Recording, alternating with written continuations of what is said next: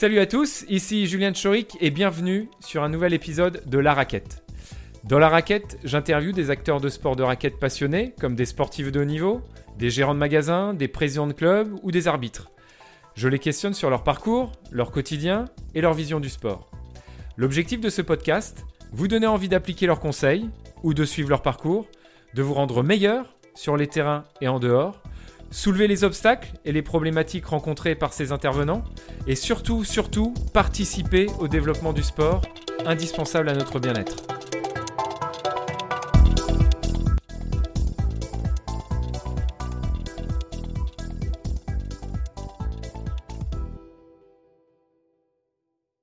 Bonjour, nous accueillons euh, Yann Cusac aujourd'hui pour une émission un peu spéciale pour moi parce que donc là aujourd'hui j'ai en face de moi quelqu'un qui euh, manie l'art oratoire depuis des années. Euh, donc bonjour Yann. Bonjour Julien. Bah, merci d'être d'être parmi nous. Est-ce que bah, tu peux nous raconter un peu ton parcours qui est un peu atypique et paradoxal? Ben écoute, j'ai j'ai depuis presque 30 ans maintenant euh, développé une activité dans l'arbitrage de tennis et plus particulièrement le, juge arbitrage international. Et puis euh, parallèlement, euh, je suis présentateur d'événements d'entreprise et présentateur d'événements sportifs et tout ça constitue un, un puzzle d'activités complémentaires connexes que j'abrite sous le nom de ma société qui s'appelle Microsport alors pour décliner tout ça, le juge arbitre en tennis, c'est euh, c'est pas celui qui compte les points sur la grande chaise, c'est celui qui dirige le tournoi, qui joue contre qui, à quelle heure, sur quel cours, avec euh, tel arbitre justement sur la chaise, donc le, responsable sportif du, tournoi. J'ai la chance d'être l'un des trois juges arbitres adjoints de Roland Garros, reporté cette année 2020 en, septembre, septembre-octobre. Et puis à l'année, je fais une dizaine, une dizaine de, semaines sur des tournois moins important que Roland Garros, mais où les, responsabilités sont importantes. Et puis présentateur d'événements d'entreprise, les conventions, les conventions d'entreprise, où un monsieur loyal, un animateur, un facilitateur, MC comme on dit en anglais, eh bien euh, passe le micro, interviewe les, personnes, euh, les dirigeants, les managers, et anime des tables rondes voilà, et puis euh, fusion de tout ça, la présence dans le sport et puis euh, présentateur d'événements d'entreprise, ça fait une troisième casquette de temps en temps sur euh, dans les stades. présentateur d'événements sportifs, j'ai longtemps été speaker officiel de la Coupe Davis et de la Fed Cup, donc on est en tennis. Et puis j'ai fait un petit tour du côté des Jeux Olympiques à, à Rio, championnat du monde de hand en 2017 en France, et puis euh, la Coupe du Monde de foot féminin euh, l'an passé en 2019. Donc voilà, plusieurs activités dans lesquelles, euh, je m'éclate bien. Bah, merci pour cette présentation complète. Alors, on, va procéder par, par étapes déjà sur l'aspect juge-arbitre de tennis, enfin sur ta fonction de juge-arbitre de tennis. Est-ce que tu peux nous définir, parce que c'est parfois un peu peut-être flou pour les gens qui nous écoutent, mais le, le quotidien d'un juge-arbitre, par exemple à Roland Garros, c'est quoi?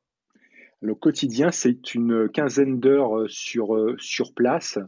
Et puis, euh, il y a plusieurs, plusieurs petites choses. C'est d'abord connaître la météo, le temps qu'il va faire dans la journée pour voir si on va être épargné par, par la, la pluie. C'est sensible évidemment sur les événements outdoor tel qu'un grand chelem comme Roland Garros. Et puis ensuite, il y a en tout cas au début du tournoi le tirage au sort de, des tableaux, programmation des euh, matchs du, lendemain. Il y a 800 matchs, 860 hein, matchs à programmer à Roland Garros. Aller chercher les joueurs dans les vestiaires et les mettre sur le central ou sur le Suzanne Langlais. Donc plein, plein d'actions, de communication aussi avec les, les coachs qui viennent voir si les pubs sur les, euh, sur les tenues de leurs joueuses ou leurs joueurs sont, sont conformes. Donc on vérifie tout ça. Voilà des, un boulot de coulisses finalement de d'organisation du jeu qui est, qui, est, qui, est, très complet. Donc de longues journées sur euh, trois semaines, trois semaines d'affilée, une vingtaine, 22 jours d'affilée à Roland Garros. Et, si on compare par exemple à, d'autres tournois peut-être euh, un peu plus mineurs que Roland Garros, est-ce que la fonction est la même ou il y a des choses qui diffèrent entre euh, bah, un grand chelem comme Roland Garros et un, petit tournoi, enfin un plus petit tournoi, on va dire? Alors globalement, euh, je répète la, la, formule hein, que, que j'aime dire pour décrire ce que c'est un juge arbitre. Donc dans tous les tournois, c'est la même fonction. Qui joue contre qui? Donc c'est les tirages au sort des tableaux à quelle heure, sur quel cours, c'est la programmation des matchs, euh, avec quel arbitre. Donc ça montre bien que le juge arbitre est, patron responsable du jeu et de l'arbitrage, etc. Donc à Roland Garros, euh, je fais partie d'un staff, il y a un juge arbitre principal et puis des adjoints parce qu'il y a beaucoup de tableaux, il y a beaucoup de cours à couvrir associés aux superviseurs du Grand Chelem. Donc le staff est très important en Roland Garros. Sur un tournoi de moindre importance, je suis globalement tout seul à diriger un tournoi, mais euh, il n'y a qu'un tableau de simple et qu'un tableau de double. Donc euh, plus de responsabilités tout seul sur un tournoi de moindre importance. Et puis à Roland Garros, c'est sous l'égide du juge arbitre principal et, les, responsabilités sont, sont, morcelées, on travaille davantage en équipe. D'accord. On va rester sur Roland Garros, qui est sûrement le, tournoi que connaissent le plus les, Français. Quel incident vous avez eu à gérer là, dans ces dix dernières années où tu as été euh, juge arbitre adjoint? A été le plus compliqué à gérer? Je pas que ça peut venir du temps, d'un joueur, d'un problème de public. Est-ce que tu as des anecdotes là-dessus à nous donner? Il y a eu, il y a quelques, il y a, il y a eu il y a quelques années des, des, situations difficiles sur le, sur le cours central où des décisions été prises et pas forcément comprises par le, par le public qui avait pris parti pour un, pour un joueur français, si je, si je me souviens bien. Et donc, euh, euh, l'arbitre non francophone avait eu du mal à expliquer ses décisions, ses décisions au, micro. Et effectivement, c'était assez tendu à ce moment-là sur le, sur le central. Je me souviens de, je me souviens de ça. Et puis ensuite, euh, j'ai envie de dire, il y a, y a, je touche du bois, pas trop d'incidents, euh, de gros incidents. Pourquoi? Parce que l'arbitrage a, progressé ces dernières, euh, ces dernières années. Les arbitres de chaise mmh. sont professionnels, entourés par des juges de ligne d'expérience. Et donc, voilà, c'est un. L'organisation Roland Garros progresse d'année en année. On améliore des petites choses, ce qui fait que les incidents, encore une fois, je touche du bois, sont, de moins en moins présents, mais tout, peut toujours arriver, évidemment. On parlait, enfin, il y a eu pas mal d'histoires qui sont sorties sur les paris sportifs, alors plutôt sur des tournois euh, mineurs, on va dire.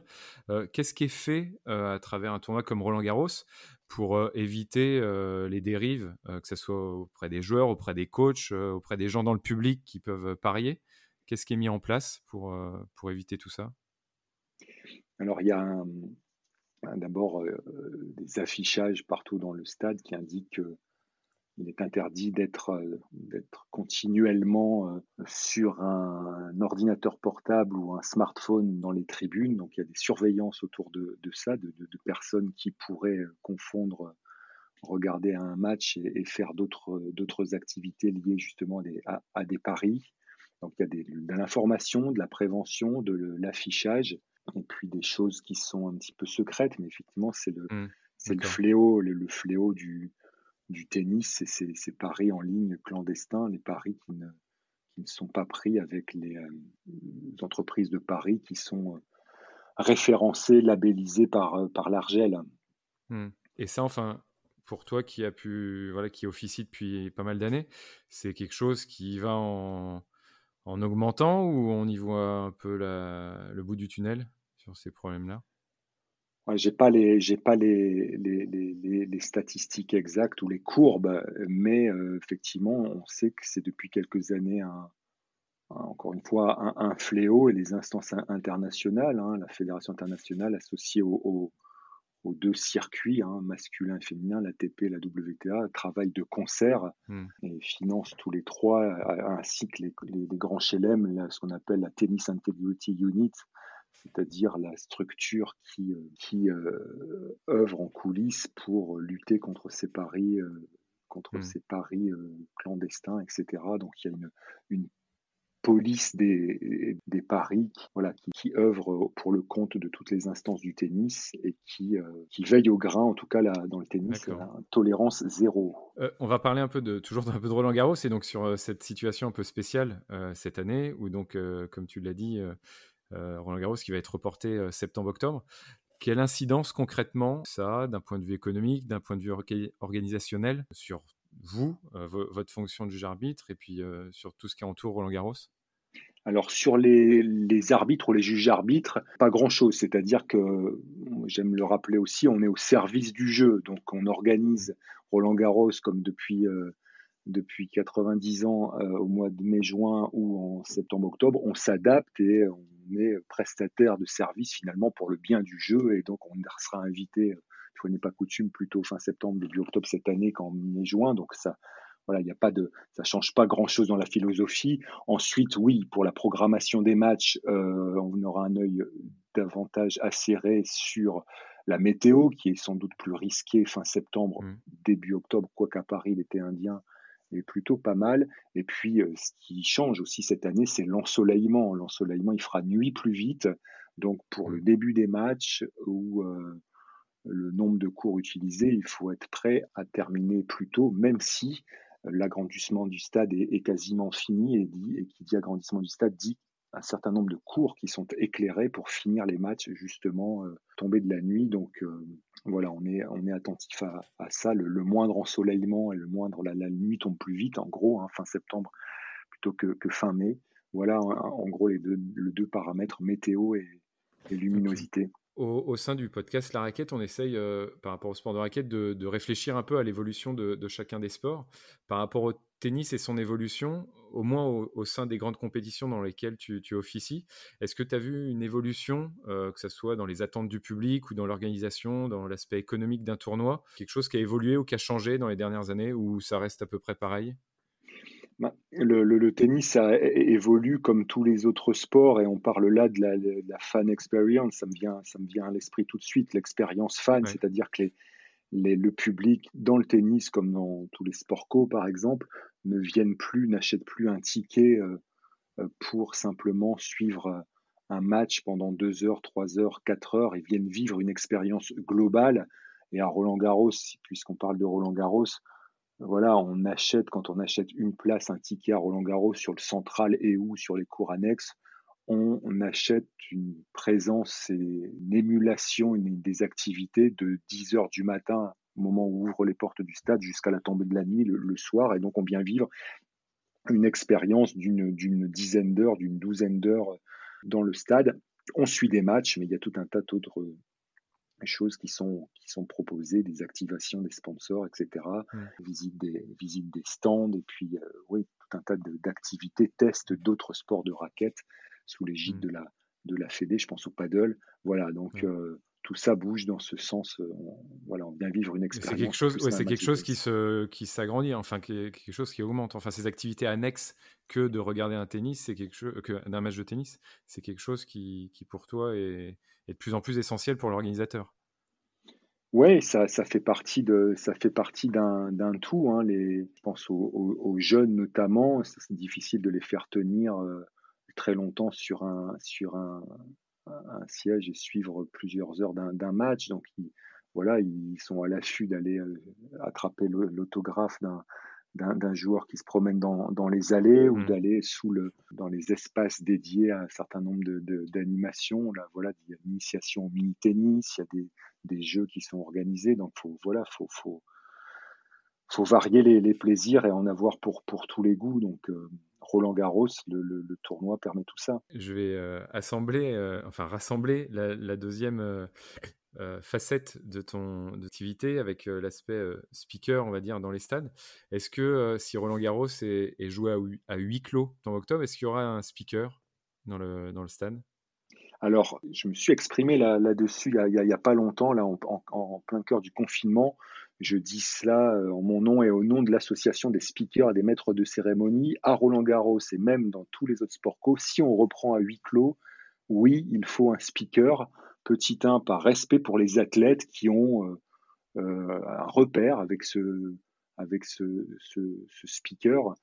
Et puis, euh, si on est à huis clos, ça veut dire qu'il n'y a que de la télévision. Et eh bien, ce, ce speaker peut jouer le relais, même si c'est quelques secondes, le relais entre les athlètes sur le terrain. Donc là, on parle de, de, tennis, les deux ou quatre joueurs qui sont sur le terrain, et puis le public resté chez lui et donc se faire le représentant euh, terrain du public et euh, par une reprise caméra de quelques, de, quelques instants fait le lien finalement entre les spectateurs restés chez eux et les, et les joueurs. Et c'est bien aussi pour les joueurs d'avoir euh, leur entrée sur scène. Il y a deux speakers à Roland Garros sur le cours Suzanne mmh. et sur le cours central.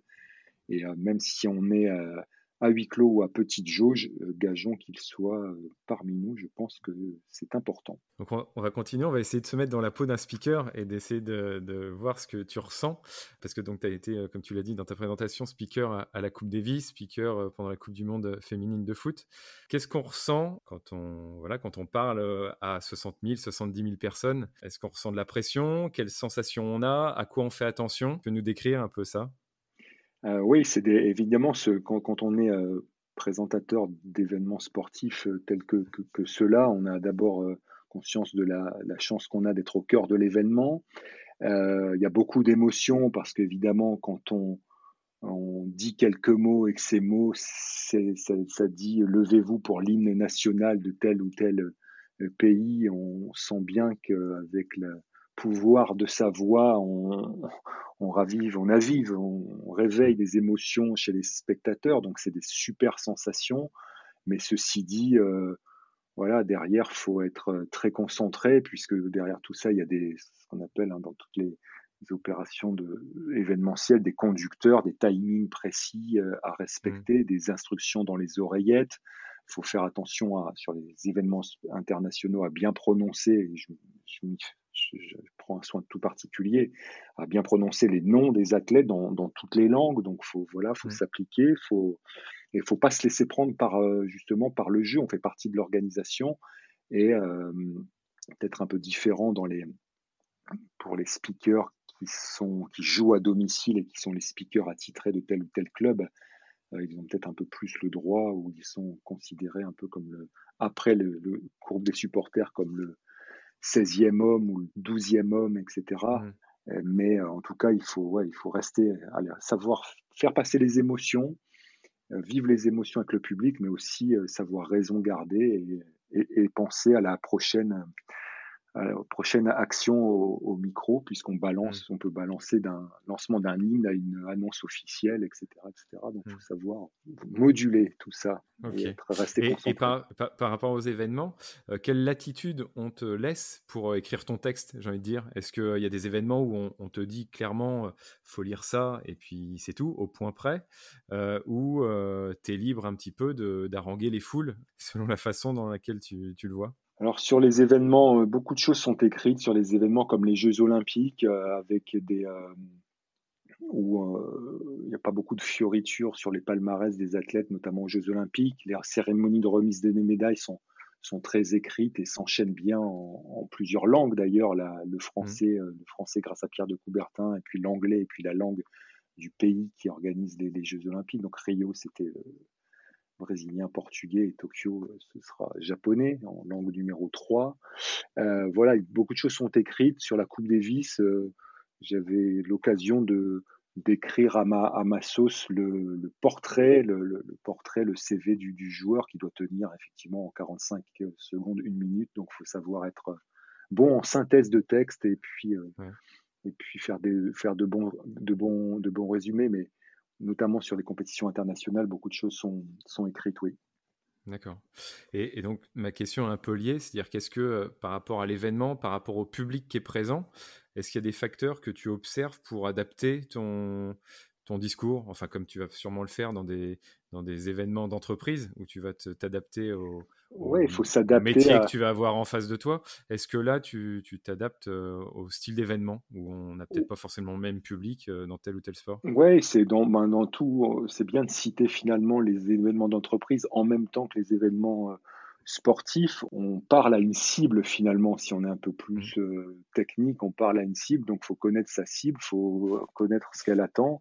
Ben, dans les événements sportifs, me vient tout de suite une, anecdote. si on reçoit, si on, même si on est en France, donc c'est la France qui joue, et il y a des supporters qui sont donc de l'équipe adverse qui ne sont pas euh, français, c'est bien, je pense, de savoir dire quelques mots dans la langue du pays qu'on reçoit. Donc l'an passé à la Coupe du Monde, quelques mots en, en brésilien, portugais ou en, en néerlandais pour accueillir nos voisins, nos voisins batave, ben c'est bien parce que c'est une marque de respect vis-à-vis du public. Mmh.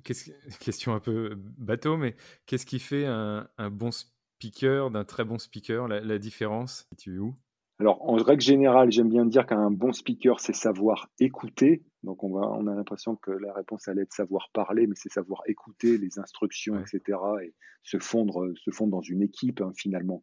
On n'est jamais que le chargé de projet de communication à qui on donne le micro à la fin. Donc, voilà. Mmh. On fait partie d'une équipe, on est la voix de, on n'est pas notre propre voix, on est la voix d'une organisation ce qui fait un très bon speaker, évidemment, c'est sa voix, justement. Là, je parle de la musicalité, de la musicalité, de la tonalité de, de, la voix. Et puis ensuite, c'est l'expérience. L'expérience qui fait que plus on en fait, on fait des événements, plus on est à l'aise et plus on est, on est naturel et moins on, moins on surjoue. Donc voilà, voilà les quelques paramètres qui font, qui font un bon speaker. Ok. Dans tes activités, tu es, souvent face à, des grandes foules, euh, avec des, milliers de personnes. Euh, et là, on sort des limites un peu du, sport, mais quel est ton petit truc pour pas être stressé? Enfin, quand tu vas rentrer sur scène, comme un, comédien, enfin un acteur C'est quoi tes petits trucs pour être euh, sûr de toi et, et pas bégayer dès le début? Alors, il y a des exercices de, des exercices de, de respiration, il faut un petit peu s'isoler, souffler, etc., comme le font les, acteurs au, théâtre, il faut être préparé aussi, il faut avoir préparé son texte ou avoir ses notes, euh, être concentré, être préparé, et voilà, donc plus on, plus on est préparé, on a de la marge pour, pour improviser, et voilà, donc préparation, concentration, et puis après on y va. En préparant l'interview, j'ai pu voir que tu as rencontré euh, voilà, beaucoup de personnes de secteurs différents, que ce soit de l'entreprise, des sportifs de haut niveau, voilà, beaucoup d'acteurs euh, un peu différents. Si tu devais ressortir trois personnes, euh, je sais pas, qui t'ont marqué par ce qu'ils t'ont dit, euh, ce qu'ils t'ont fait passer comme message. Est-ce que tu pourrais en retirer trois? Trois, c'est un, c'est difficile comme, comme exercice. ah bah c'est un podium, c'est, les médailles. C'est un, podium, effectivement. on file, on file la métaphore, c'est, très bien. Ouais, je, je, dis que je dis que je suis riche, très riche de toutes ces rencontres. Et effectivement, je vais surtout pas faire un podium euh, qui dirait plus la personne est célèbre ou plus elle a de followers sur mmh. euh, les réseaux sociaux, meilleure elle la rencontre est pour moi en fait. Et que du contraire, voilà, j'ai interviewé des, des personnes euh, anonymes qui euh, montent des associations et qui ont des initiatives dans le, dans le social et qui viennent raconter à mon micro sur scène leurs initiatives. Donc, je ne vais pas citer là un nom et un prénom, mais voilà des, des belles, euh, des belles actions pleines de sens menées par ces, ces personnes. J'ai la chance de découvrir leurs histoires en préparant justement leur, leur intervention et c'est effectivement super, super riche.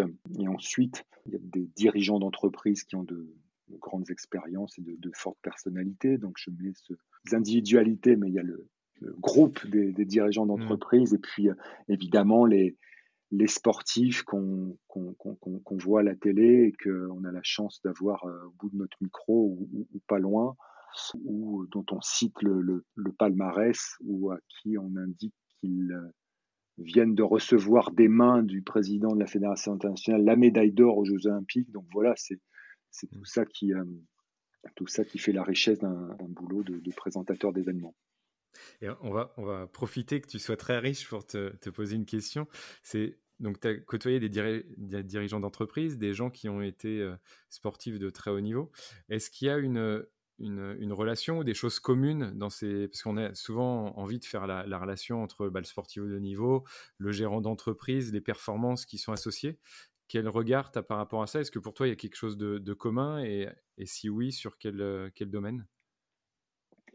Oui, effectivement, on fait, on fait ces ponts entre les dirigeants d'entreprises performants et les euh, athlètes de haut niveau euh, performants. On sait que les athlètes ont beaucoup à apporter euh, aux entreprises et viennent dans des conférences inspirées collaborateurs des, entreprises. Ben, effectivement, il y a des points communs entre ces performeurs dans le sport et ces performeurs en entreprise. Le souci de la précision et de la rigueur, des, compétences comportementales de manager commune, un souci de la précision, rigueur, euh, souci du, détail, euh, mmh. souci de la préparation, compétences de travail en équipe, parce que tout ça, jamais on réussit, on réussit tout seul. Donc voilà, il y a des compétences, des compétences euh, communes et effectivement, l'entreprise a à s'inspirer de ces sportifs, de ces aventuriers aussi, de ces ultra-performeurs et les ponts, les ponts sont, sont, chouettes à tisser entre les deux mondes. Dernière petite question, on, va s'imaginer à ta place au Giro de Rio où il y a des, sportifs qui vont recevoir leur médaille sur, en montant sur le podium. Le moment où tu vas citer leur nom, est-ce qu'il est enregistré? Est-ce que c'est fait en direct? Comment ça se passe pour éviter les, fausses notes? Ah, Alors, bah, ce, qui, est bien, c'est que c'est en live et c'est là qu'il y a la, c'est là qu'il y a la pression. On est, on est topé, c'est-à-dire qu'on reçoit les instructions, les comptes à rebours dans les, avec le producteur dans les, dans les oreillettes, donc tout est, tout est minuté. Hein. Mmh. Voilà, donc il y a l'entrée des, l'entrée des athlètes. Et puis, euh, alors le premier à parler, c'est sur les remises de médailles, c'est le français. C'est voilà, grâce encore une fois à Pierre de Coubertin, le français, la langue officielle des Jeux Olympiques. Mesdames et messieurs, la cérémonie de remise des médailles de l'épreuve de simple messieurs de tennis de table. J'ai fait aussi le tennis de table ou le foot. Le foot, les médailles de bronze pour le, foot féminin et masculin. Et puis, euh, ouais, tout est, tout est scripté, tout est, tout est écrit. Le nom était prononcé en dernier par le brésilien, en fait, le nom du médaillé ou de la médaillée. Est-ce que tu te rappelles du, du, du nom que tu n'as pas pu, que où tu t'es entraîné euh, des dizaines de fois pour le prononcer? Alors, on a, on, a fait, on, on, on, a ferraillé, et je, je, je, raconte souvent cette anecdote dans des conférences tiens, sur les enjeux économiques de Roland Garros, où je raconte un peu mon parcours. Et euh, il y avait un, comment dirais-je, un remettant, un remettant de médaille qui venait de Singapour et dont le nom de famille s'écrivait en deux lettres, et c'était deux consonnes, la lettre N et la lettre G. Et donc, il a fallu vérifier la prononciation et on a vérifié que ça se prononçait mieux. Et donc, entre mieux et mieux, euh, quelle est la différence? Donc, il faut être concentré. Il faut.